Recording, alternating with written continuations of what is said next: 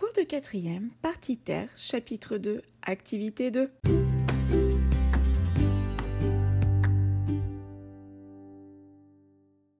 Bonjour à tous, j'espère que vous allez bien.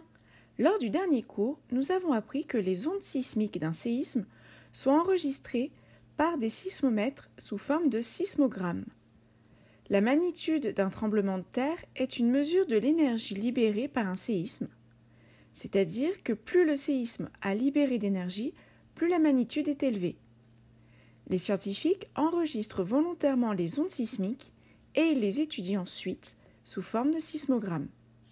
Cela nous amène à la question en quoi l'étude des sismogrammes peut-elle aider les autorités publiques?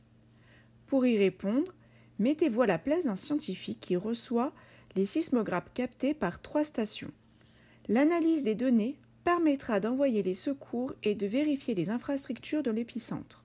Répondez aux questions à l'aide des sismogrammes. Je vous souhaite bonne chance, vive la curiosité, à bientôt!